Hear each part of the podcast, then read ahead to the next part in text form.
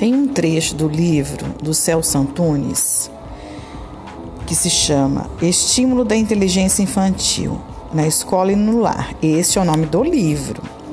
Mas tem um trecho muito bacana que diz assim: Todos possuímos todas as inteligências, e durante muito tempo acreditou-se que as inteligências humanas não eram estimuláveis e se aceitava a condição genética como destino imutável.